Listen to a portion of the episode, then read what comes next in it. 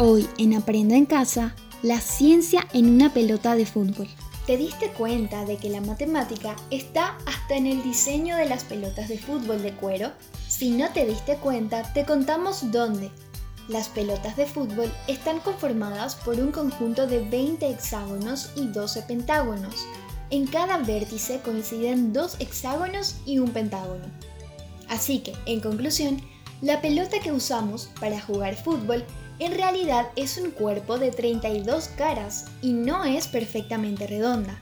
Es de hecho gracias a eso que en la cancha de fútbol logramos realizar esas combas y esos tiros a larga distancia tan geniales.